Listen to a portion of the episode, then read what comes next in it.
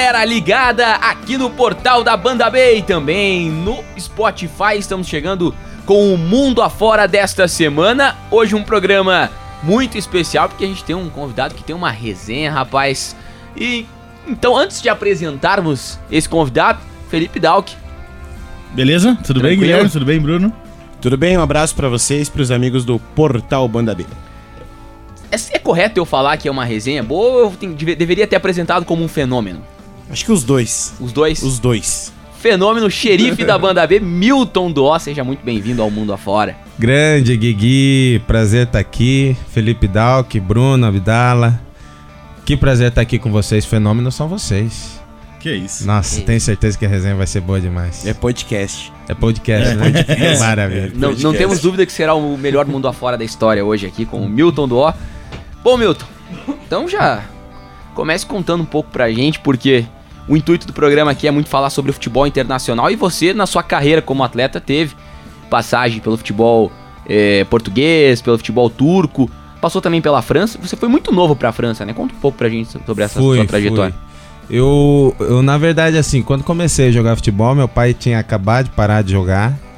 Foi no Operário, se eu não me engano. E depois ele foi para Pato Branco, só que resolveu encerrar sua carreira. Então nós nos mudamos para Marechal Cando Rondon. E ele fez lá uma escolinha, eu comecei a jogar nessa escolinha com 4 anos. E com 9 anos eu tive a primeira proposta sair de Marechal Cando Rondon, no oeste do Paraná. Né? Fui morar em Foz, sozinho, sem meus pais, morar na casa do, do treinador, né? E essa foi minha primeira grande experiência fora de casa, né? Depois fui para Cascavel, fui para Pucarana, então meus pais se mudaram junto comigo para Curitiba. Né? Vim para jogar na, na BB e no Paraná Clube, eles vieram juntos e aos 16 anos tive a primeira oportunidade de sair do, do Brasil para jogar futebol, que foi exatamente onde você falou, na França. Né, eu estava no Paraná, estava já na, na, no profissional do Paraná, só que nessa época o jogador, a gente podia jogar no profissional, só que você podia ser amador. Então eu já tinha feito quatro jogos no Brasileiro, de 1996, e, e eu não tinha contrato profissional ainda. Ganhava 60 reais e vale transporte. E eu recebi uma proposta para ir para o Olympique de Marseille, na época. Né? Tava até concentrar na na seleção paranaense, que ia ter um Só campeonato... pro Olympique, né? Time pequeno, né? Exato. É. Só que eu teria que ir para fazer teste, né? E fui para fazer teste, deu certo.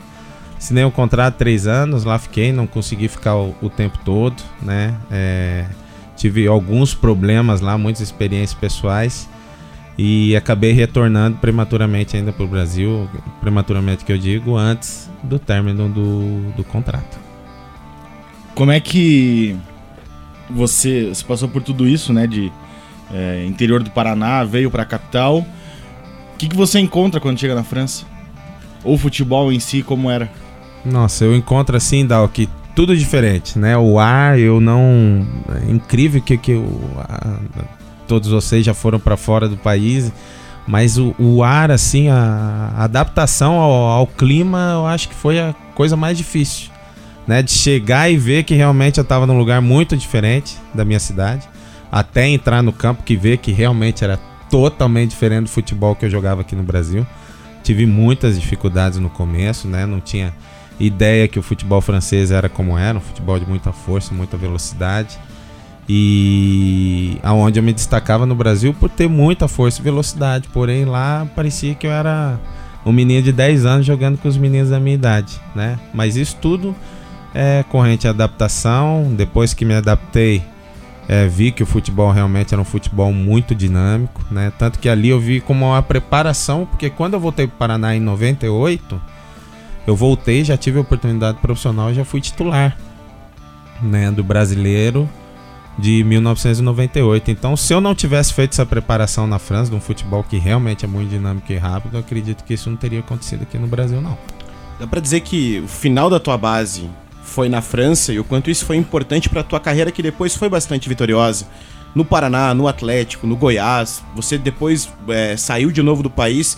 Conta um pouquinho desse final da tua base e o quanto isso foi importante para te fortalecer pro restante da tua vitoriosa carreira, Milton? Eu, assim, Bruno, eu fui muito bem preparado pelo meu pai, né, nessa escolinha. Eu, quando vim pro Paraná, não que eu vim como um jogador pronto, mas eu cheguei com 11 anos no clube, os fundamentos eu já tinha muito bem instalado, assim, sabe? Através dos trabalhos que meu pai fazia dentro dessa escolinha, que gerou frutos. Leomar, que jogou no Atlético, foi para seleção brasileira pelo esporte, saiu de lá também. É, outros jogadores não tão conhecidos, mas que conseguiram fazer uma carreira sólida dentro do futebol. E o Paraná deu, lógico, sequência, foi importante, me colocou, me colocou no mercado e tudo mais. Então, acredito que finalizei a base mesmo aqui no Paraná né? Porque quando saí do Paraná ainda estava no profissional. E lá chegando eu treinava com o profissional e jogava no Nacional 2, que é tipo um aspirante, né? Não é o, o sub-20, é um aspirante que os jogadores do profissional podem jogar. E lá chegando encontrei, né? Claude Maquelele, pude jogar com com Andreas Kopke, que era o goleiro da Alemanha também. Então, assim, jogadores muito bons. Guerrin, que era um, um grande volante daquela época, já era bem mais velho. Mas Letkov, que era aquele carequinha da Bulgária, um baita um jogador de 1994, não sei se vocês vão lembrar da Copa de 94 que jogou pela Bulgária, né, era parceiro de ataque do Stoichkov. Então, assim, eu acredito que ali foi um passo bem alto para minha carreira, né? Questão de, de, de, mentalidade, de experiência pessoal, porque me mudou bastante, né? Eu voltei da França realmente uma, uma outra pessoa. Isso te agregou também porque você depois passou pela, pela base da seleção brasileira, né? Então você foi um jogador de seleção né? naquela altura já nível de preparação para se tornar profissional. Você acha que isso também teve um impacto muito grande nessa? Teve, Guilherme. Eu antes de ir para a França eu tinha sido convocado uma vez, né, para a seleção sub-15. E e daí enquanto eu estive lá não tinha sido convocado porque não tinha Hoje se pode, né? Mas um jogador que não tinha. Não saísse do Brasil é, da forma como eu saí, não podia ser convocado para a seleção brasileira. Então eu decidi voltar para o Brasil, não tinha terminado meu contrato e depois que eu tive as outras convocações, né, para sub-17, 20 e 23. Então eu acredito que foi determinante para minha carreira, assim. Tudo aquilo que eu passei na França, é, aprendizado que eu tive principalmente dentro de campo, que era um jogo né, muito diferente do Brasil, parecia até um outro esporte quando eu cheguei lá. Eu demorei praticamente uns seis meses assim para eu poder dizer para mim mesmo, nossa, hoje eu joguei bem depois de um jogo, sabe? Senti contente com as minhas atuações, porque até então não, não conseguia render, tentava, me esforçava muito, mas era tudo muito difícil. Mas graças a Deus as coisas começaram a acontecer, né? Uma adaptação também à questão de musculação que não não era tão exigida aqui no Brasil e lá, nossa, a gente fazia praticamente quatro vezes por, por semana, levava seus aparelhos para dentro do campo, não se investia tanto em alongamento, aquecimento, é, se investia mais em aquecimento articular, em velocidade, né? Então coisas muito diferentes, né? E que hoje a gente vê que é trabalhar no Brasil e para mim naquela época, lógico, fizeram muito efeito positivo. O treinamento de campo ele já era bem diferente também, porque hoje uma das coisas que a gente mais fala, né, é que lá tem intensidade, aqui tem talvez muita carga de trabalho. É já verdade. era diferente? Já era, Dal, que era muito diferente, era muito intenso. Só que ainda na minha época eu peguei um lastro ainda daquela da, da intensidade com, com um tempo maçante. Só que mesmo assim, um período, né? Participei de duas pré-temporadas lá, onde foi mo momentos assim de maiores dificuldades. Mas depois, ao longo do ano, dá para se contar nos dedos realmente quantas vezes a gente treinava, quantas vezes a gente treinou dois períodos no ano. Era muito difícil mesmo. Você falou em seleção brasileira, sub-17, sub-20, depois sub-23. É, quais foram os craques, né, os jogadores que estiveram contigo nessas convocações e se tem de repente alguma, alguma história que você possa contar de algum treinamento, é, de repente que envolva algum grande craque do futebol mundial, como é que foi para você essas convocações e, e, e, e, estar junto com Cara grandes traíra, jogadores? Né? Eu conheço uma história boa, mas essa não, não mas falar. é que é. Eu conheço uma outra boa, essa, essa ele pode contar é, também. Né? Mas você percebe que o cara é traíra quando ele começa a fazer uma pergunta. Pois assim, é, né, já vai te induzindo, né? Já vai te levando pro lado. Aqui eu conheço o boi com o Gabiru. Eu conheço bom é com o Essa fenômeno, é- Ronaldo. Essa, essa coloca-se a bolinha de proibido em cima do 21. Você pode contar e te 21 bota a anos. aqui Pra baixo de cima. 21 anos não, não se pode contar, ouvir, ou, ou, ou ver ou ler essa, essa história. Grande Gabiru, cracaço de bola. Craque É, de bola, grande. Gabiru. Gabiru. Gabiru tem uma história já legal com o Gabiru. Né? A gente tá fazendo trabalho de chute a gol, um dos primeiros trabalhos lá na seleção. E o técnico era o Luxemburgo. E eu todo empolgado. Vai, Gabiru! E eu e o Gabiru de dupla, né? Então ele tocava, ele dominava, fazia as transições ofensivas. Então, todos juntos, aquela turma que não participou é, do jogo um dia antes, então treinava mais forte no outro dia. E a gente tava de dupla. Só que eu esqueci que o apelido do Vanderlei Luxemburgo também era Gabiru. E na época o Gabiru não era conhecido como Gabiru, é conhecido como Adriano. Então toda vez que eu falava Gabiru, o Luxemburgo olhava, né? E o pessoal que era titular, né? O Alex, Denilson, Júlio César, tudo alongando e olhando e dava risada. Toda vez que eu falava, vai Gabiru, pô, que sono e tal. Eu falava, pô, o que, que esses bichos estão dando risada, né? Eu fui tomar água, falei, pô, o que, que vocês estão rindo? Pô, você não para de chamar o apelido do homem, cara. Rapaz, que medo que me deu, hein? 16 chutes de medo. Aí que você descobriu que o O apelido do quê? homem era Gabiru. O apelido do, do Vanderlei naquela época era Gabiru. Fui lá pedir perdão pra ele, né? Olha, você explicou qual- É, ele falei- explicou a situação. Agora né? você xinga, né? Já pensou, não, Pois um é, xingão. mister, eu não sabia que seu apelido era Gabiru. Na verdade, eu tava chamando o Adriano. Ele falou: Ah, os meninos falaram que o apelido do homem era Gabiru, então. Mas tem, assim, e muitos craques. Tive prazer de jogar ao lado de grandes feras, né? É, Mancini, Júlio César, goleiro, Fábio Aurélio, Fábio Bilica, Juan. Juan, a gente foi convocado desde a nossa primeira convocação juntos, que foi a primeira minha dele, que foi em 94, né? Quando Ayrton Senna morreu até, nós estávamos juntos na seleção. Ronaldinho Gaúcho também estava na seleção. É, Sub-15 essa. essa foi sub-15. Com o Ronaldinho Gaúcho, eu, eu fui convocado sub-15, 17 e fomos para a Copa do Mundo sub-20 na Nigéria em 99. Né? Quem mais? Índio, lateral direito. É, é, o Moza, que agora é auxiliar do, do Curitiba. Gabiru, né? Já falei. Ronaldo Fenômeno. é, que foi o principal de todos, né? Esse cara. É, então, isso que, eu- isso que eu ia falar, até perguntando nessa situação.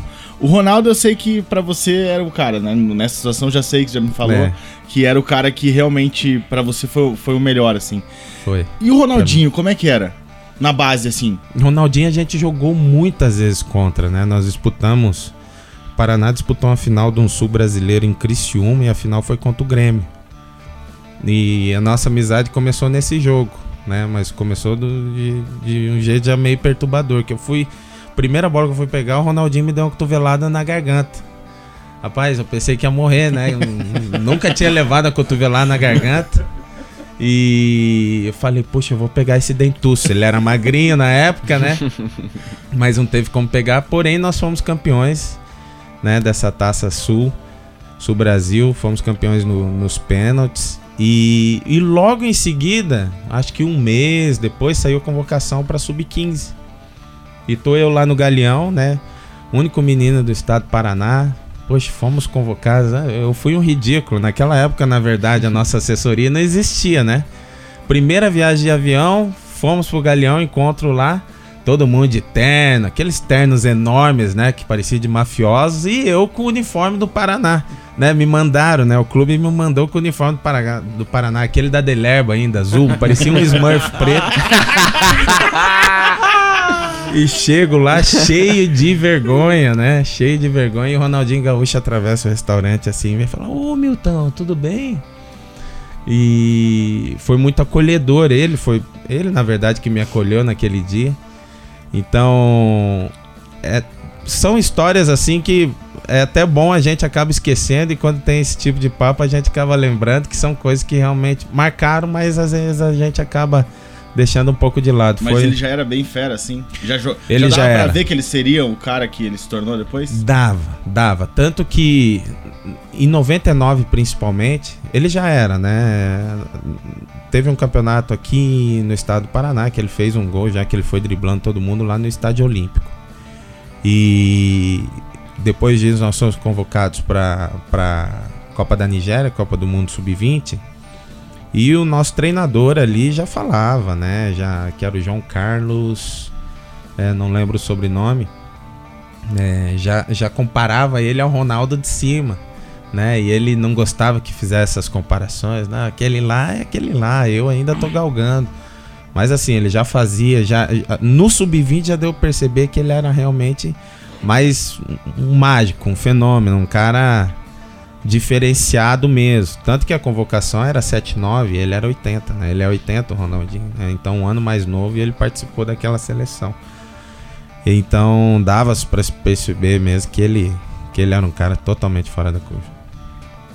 Ô Milton, é, a gente falou bastante dessa parte de seleção, França. E aí, pra gente já fechar essa sua passagem pelo futebol europeu e daí falar mesmo de dessa sua carreira como treinador, hoje que você pensa desse futebol atual. É pra gente falar um pouco sobre também tua, as tuas passagens pela Turquia e também por Portugal, né? Você também atuou pelo Marítimo, pelo Trofense, passou pelo futebol turco. Conta um pouco pra gente dessas. Na Turquia, assim, todo, todo, toda passagem teve um momento muito especial. Muito especial mesmo. A Turquia ela foi especial porque eu tinha acabado de casar. É, tinha casado, é, tinha saído do Goiás, fazia 10 dias que estava casado, surgiu a proposta para nós irmos para para Turquia, Samsung, né? Em 2002 isso.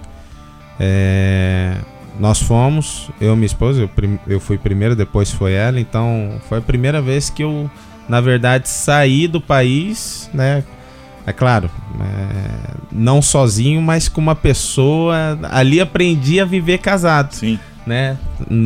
A solidariedade, assim, é, é inexplicável. Foi um momento maravilhoso porque ajudou muito dentro do meu casamento. E é uma mudança gigantesca, né? Meu Deus, enorme. Tá acostumado com. Enorme. E a cidade que eu fui, que, meu Deus, a cidade era horrível.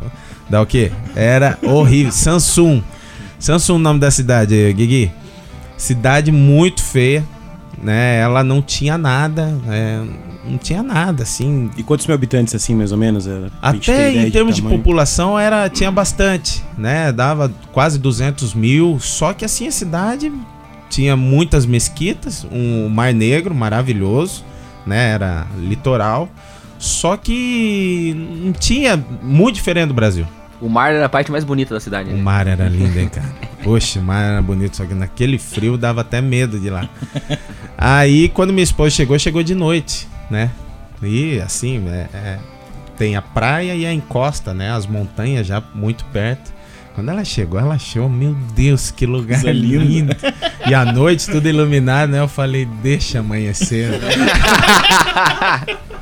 e hoje não vou falar eu nada, né? vou, vou, ficar quietinho. Amanhece, abre a cortina assim. No, no... E, e é incrível como essa cidade cresceu, desenvolveu hoje muito por conta do futebol, porque o time era um ótimo time, tinha um centro de treinamento, beira-mar. É, tinha a, o complexo esportivo era piada desse time, né? Tinha os campos, quatro campos, tinha os vestiários junto com a concentração, academia, né? Sauna, é, aqueles banhos turcos, tinha uma estande de tiro. Que clube que tem uma estande de tiro? Rapaz do céu, né? E ali gastei muito dinheiro com bala ali para poder matar saudade do Brasil. Mas foi assim um, um, lugar muito especial, né? Muito especial porque eu aprendi muito com o povo turco. O povo turco, povo maravilhoso, é daquelas pessoas que chegam na tua casa, tiram os, os calçados, né, para poder entrar na tua casa. Porém, tem uma experiência ruim disso, que uma vez estragou o gás de casa, pedi para um senhor ir arrumar lá, um senhor do clube, ele tirou o, sapato, parecia que ele tinha matado um gambá com o pé. Falei, pelo amor de Deus, põe o sapato. sapato. Eu sou brasileiro, ele, não tem problema. Ele, não, não, não, não, não, não teve jeito. Cara, a casa ficou infestada aquele cheiro, daquele salgadinho de bolinha, sabe? Mas é um Sa povo... Sabor queijo. Né? Sabor queijo. Sabor queijo. Rapaz do céu, viu? Meu Deus, respirando com a língua pra fora. Você imagina como é que é Ao isso? mesmo tempo querendo vomitar, é horrível, né? Horrível, horrível. E como é que você fala assim em turco? O senhor está com chulé? Dá- Deu pra aprender a conversar? Não, turco, não, assim? não deu pra falar pra ele Não que ele tava né? com chulé. Não porque eu não sabia, né? Mas porque Ah, você sabia falar? ele era então. muito querido. Ah, entendi. Não, não sabia falar muito bem o turco. Tentei, estudei bastante. É, aprendi algumas coisas lá. Mas assim, não dá pra falar pra ele. O senhor era muito querido. O povo turco, rapaz. Da pessoa mais humilde do clube, assim, às vezes chegava cedo, né? É, tava nevando muito, então eles tinham que limpar e nevava, não parava de nevar, então fazia a risca do campo com as próprias mãos, sem luva, sem nada, todo molhado, morrendo de frio. Se perguntava pra ele como é que ele tava, ele te dava um bom dia alegre, falava que tava muito bem, graças a Deus. Não teve um dia que esse senhor não, não me cumprimentou assim, sabe? Então, o aprendizado com esse povo, assim, foi fenomenal. A fé deles, né? É, é claro que tem, tem coisas que eu, que eu. que eu. Não que eu não compartilho, não, não creio que são. Enfim, cada um tem os seus valores, mas a fé deles é muito bonita. Muito bonita mesmo. E aprendi demais com esse povo. Foi lá que o Lua foi, foi concebido. A a Dani não quis que ele nascesse lá porque ficou com medo. Eu também fiquei quando fui conhecer o hospital. Então mandamos ela pro Brasil. não, não era legal. Veio pro Brasil, teve o Luan aqui, mas um lugar realmente maravilhoso a Turquia. Você falou que tentou aprender, né? Que é, fez bastante. é, estudou bastante, né? Você fala francês também. É, quando você acha importante para um jogador que sai do Brasil ir para para fora do, do país, independente de onde vai, e tentar realmente se adequar à cultura e tentar aprender a língua? Eu acho vital. Eu acho assim, vital. Eu acho. Acho não, tenho certeza. É, se o, o atleta, né? é, ele sabe da negociação, tá desenvolvendo, fechou a negociação e daqui um mês ou dois meses ele vai se apresentar. Ele tem que fazer o máximo possível para chegar lá falando a língua é, do país que ele tá indo. Eu acho isso daí vital, vital. Assim, é, é algo que as pessoas lá, elas elas acham bonito. Eu lembro a primeira vez que eu cheguei e falei Deus abençoe em turco, né? Que é, é, até esqueci agora. Esqueci completamente como é que é. É, mas eu lembro a primeira vez que eu cheguei e falei para as pessoas como os turcos ficaram felizes. Nossa, fica, todo mundo ficou feliz. O técnico o, me levou lá na- na- na- no, no gabinete do. O auxiliar me levou no gabinete do técnico para eu falar para ele. É, meu Deus, sabe? Então é, é algo que te aproxima das pessoas. As pessoas veem que você está se esforçando para para tentar entrar no eixo delas. E assim, facilita a tua vida imensamente. Quando você foi pra Portugal, eu imagino que você não teve esse problema de língua, né? Rapaz, Steven. E, e não é porque eu sou burro, não. Mas, poxa vida, na Ilha da Madeira é um outro português, cara. Não, não, não é o português que a gente fala e nem o português que os portugueses falam, porque não se entende nada. Eu. Eu, eu tava ficando louco, porque dois meses que eu estava lá, eu, eu não entendi o que falava na TV. Eu ligava pra minha esposa aqui, eu falava, amor, eu acho que tem alguma coisa errada comigo. Tem história boa com o Marcos, não tem? Tem com o Marcão. Pô, e o Marcão já tava lá há um ano, né? Nós acabamos de sair do shopping e, na verdade, eu também pensava que não tinha mais rua pra baixo. Nós fomos num, num, num shopping lá e, e um- uma rua desconhecida. Aí ele deixou o carro atravessado, só que dessa rua de baixo, assim, tinha uns arbustos, mas saía carro dali. E daí deu um trânsito danado quando nós voltamos pro carro. Aí o rapaz falando pro Marcão tirar o carro, um senhor, tira o carro, falou, né? E ele repetiu aquilo várias vezes e o Marcão, eu não tô entendendo. Aí ele quase que soletrou, tu és tontos ou quê? Tira o carro.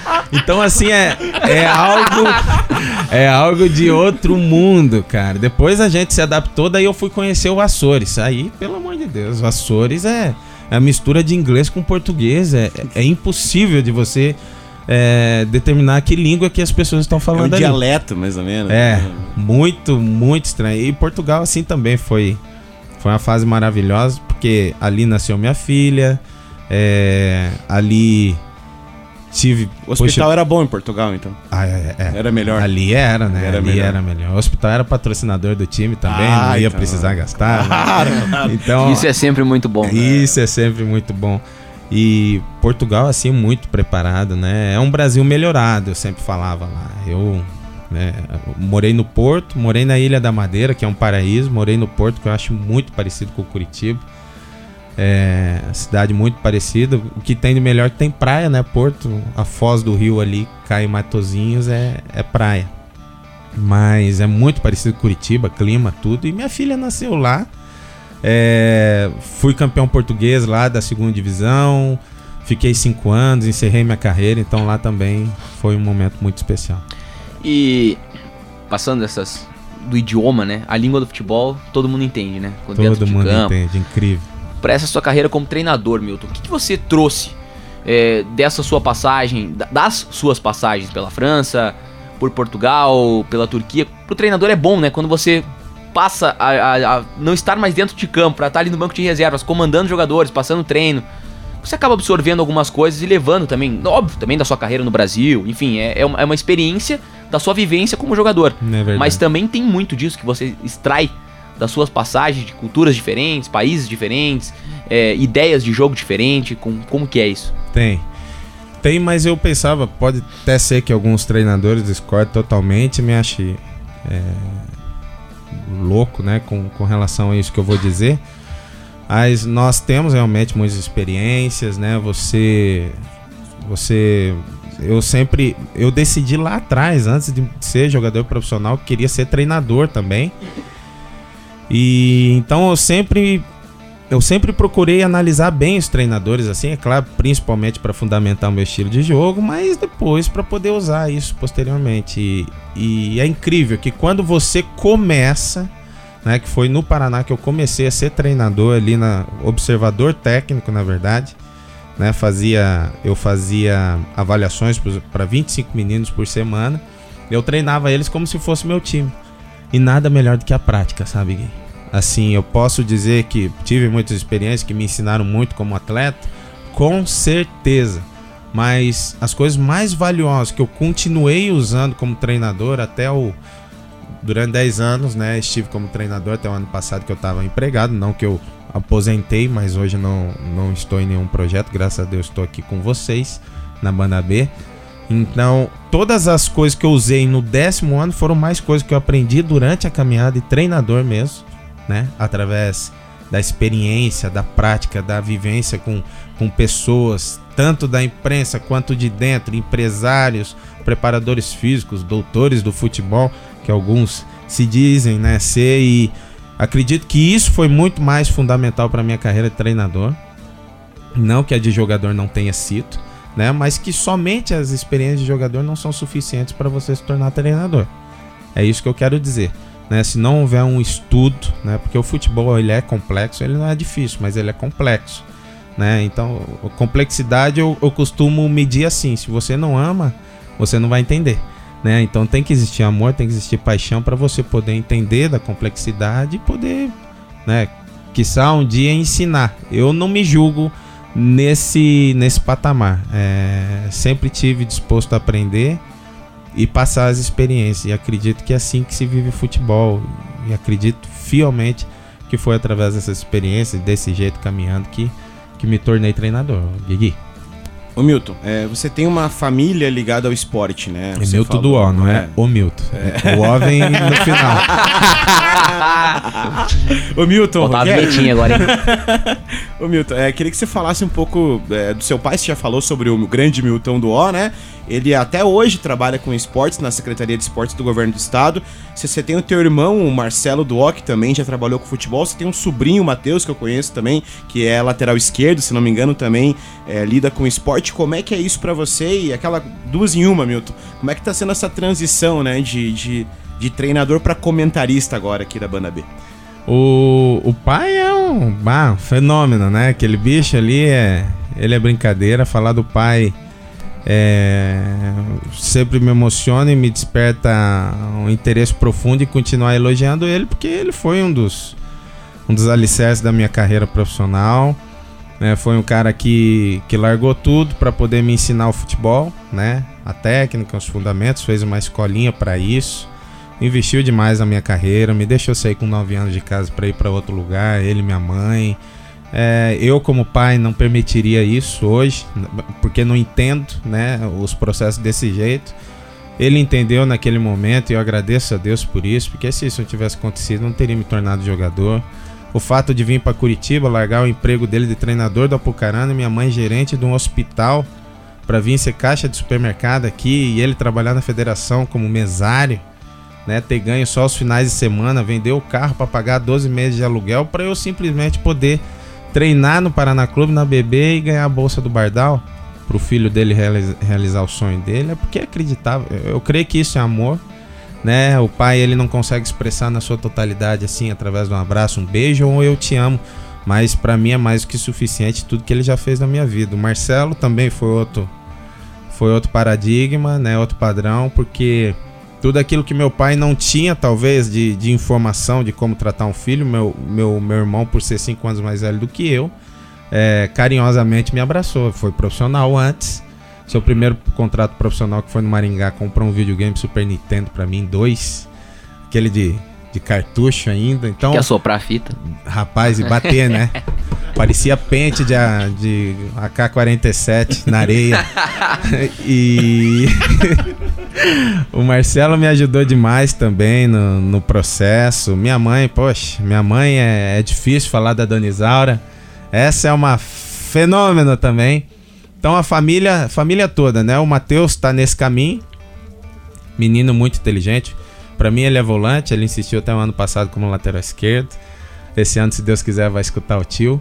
É... A outra pergunta que você fez. A transição de treinador para ah. comentarista agora da banda B. Assim, não, não é fácil, né? É, é complexo também. Eu ainda tô me adaptando. É... E acredito que estou aprendendo com os melhores. Assim, não é, não é porque estou aqui, né? Eu sempre escutei rádio, sempre escutei todas as rádios, escuto até hoje. Escuto. É não é adversário, né? Mas os nossos concorrentes, eu escuto. Mas a banda B sempre foi uma rádio que, assim, que eu me encontrei através da opinião, é, que não potencializa tanto as críticas, mas olha para aquilo que, para metade do copo positivo, né? Metade do copo cheio. É, poxa, o Dal, que é um irmão, Guilherme, você, Bruno. São pessoas assim que me abraçaram de uma forma tão gostosa, carinhosa. O abraço que a gente dá todos os dias, o, o bom dia. Eu me sinto assim um privilegiado de fazer parte dessa rádio hoje, porque é muito gostoso você receber esse carinho que há tanto tempo não recebi, porque se você escolhe ser treinador é porque você não gosta tanto de elogios, né? Mas chega no determinado momento que você é, você quer um abraço, você quer um carinho, e assim na banda B tem encontrado realmente coração cheio disso, graças a Deus. Que isso, privilegiados somos nós, Milton, de ter a sua presença obrigado, aqui no mundo Gui. afora, trabalhar com a gente. É, muito obrigado, cara, por nós aqui, era duas horas de podcast, acho que até você vai ter que se comprometer a participar mais vezes, né? Aqui Opa. do Mundo Afora, né? Deixa eu, deixa eu fazer uma pergunta claro, antes de finalizar. Claro. Só. Claro, Dalke. É uma, uma curiosidade até. Tá me ouvindo, Dalke? Tá chovendo aí, Dalke? é uma curiosidade até. Como é que é a relação dos jogadores na Europa em geral? É, aqui a gente sabe que os caras viram muito amigos, né? Parceiros e tal, né? Queria que você falasse um pouco isso pra gente, né? Porque às vezes as pessoas não têm muita noção né, de como funciona. Ah, o europeu é mais frio e tal. Queria que você falasse um pouco como é que é a relação no vestiário. Eu tive, pô, ótima pergunta, Dal, que eu tive. Eu tive, assim, relações é, um pouco. Um pouco mais frias, outras um pouco mais calorosas, né? Distante não, porque a gente tava todos os dias juntos. É, Hugo Léo, por exemplo, que foi um meia que jogou até com o Ronaldinho no Paris Saint-Germain craque de bola, peguei ele no final de sua carreira em Portugal. Esse por ele nós jantávamos todos os dias juntos, né? É, hoje ele é dirigente executivo do Estoril, se eu não me engano. É, jogou no Benfica, jogou no Futebol Clube do Porto, um baita de um jogador. É, ele não era de dar muita confiança, mas assim ele gostava muito, né? De, poxa, tinha treino só de manhã, Poxa, à noite a gente morava na minha cidade, que era Matozinhas, né? Quando treinava na Trofa, Trofa era 30 quilômetros. ligava, vai, vamos, vamos jantar. E assim, era algo muito incomum, né, para os europeus. Já tive companheiros europeus que a gente só ia se encontrar realmente no clube, não tinha, é, não é nem questão de afinidade, mas assim, é tanto espaço. Na Turquia, pra você ter ideia, o capitão do time, que eu pensei que o cara não gostava de mim, era muito sério dentro do vestiário, Osman, o nome dele, quase 2 metros de altura, o cara tinha 1,98m, era zagueiro. E ele chegou seis meses depois que eu tava lá na Turquia, ele me convidou para ir comer na casa dele. E eu pensei que era mentira, tanto que em casa eu jantei. A Dani fez a janta, né? Jantamos 7 horas da noite. Rapidinho, tem tempo? Pode falar. Tem? Sete horas da noite, a Dani fez a janta, né? A Dani, a Dani traficante de feijão pra Turquia, ela levou um monte de feijão pra Turquia. Fez lá um jantar maravilhoso e, e, um bife que a gente até hoje não sabe que par do boi que era, mas era boa, né? Que a gente sabia falar turco, ela pediu para cortar no açougue. E a gente comia feijão, arroz e o bifão. Mais comica. Chega 10 horas da noite, o Osman bate na minha porta bateu na porta e perguntou: Que horas vocês jantam no Brasil? Eu falei, fiquei quieto, né? Falei, tamo indo, só deixa me arrumar. E fomos jantar na casa do Osman, o capitão, que parecia ser um cara sério que não gostava de mim. Quando eu chego na casa dele, um buffet feito, cara. Assim, só pra mim, minha esposa e mais uma família brasileira, que era Juninho Cearense e a Maiara. Não tinham filhos na época, nem nós tínhamos. Mas muita comida. Muita A única exigência é que eu comesse. Eu já tinha jantado. Rapaz, esse dia aí, sem brincadeira, eu quase vomitei umas duas vezes nesse dia. Duas. Quer dizer que uma foi, né? Mas comi muito, muito, muito. Comi. Depois eu fiquei sabendo que era berinjela recheada. Eu nem sabia que era berinjela, Dalk, aqui aqui no Brasil, né? Aqui no Brasil tomava água igual boi, só afastava a folha e chupava do rio, né? Chega lá, berinjela recheada. Que maravilha! Então, tinha nem canudo pra água do nem, rio. Né? Nem canudo. Aí fica com esses negocinhos, né? A água tá suja, água da torneira. Pô, pelo amor de Deus. Né? Aí ele. Isso daí me impactou muito, eu lembro, na época. Porque parecia realmente que ele não gostava de mim. A gente disputava posição. É, depois cheguei até a ganhar a posição dele. É, mas você vê, né? Eu, eu, acredito que até nisso há profissionalismo. Né? Talvez ele sentiu no seu coração que, poxa, a gente não tinha é, tanta amizade, e por ele ser o capitão da equipe, talvez fosse responsabilidade dele nos aproximar. Eu acho que o europeu tem isso melhor definido que o brasileiro. Nós, brasileiros, emocionalmente, nós somos muito sedentos e carentes atletas, né? De um carinho. Às vezes o cara é bom, ótimo jogador, ótimo jogador, mas se não der um carinho, o cara não joga.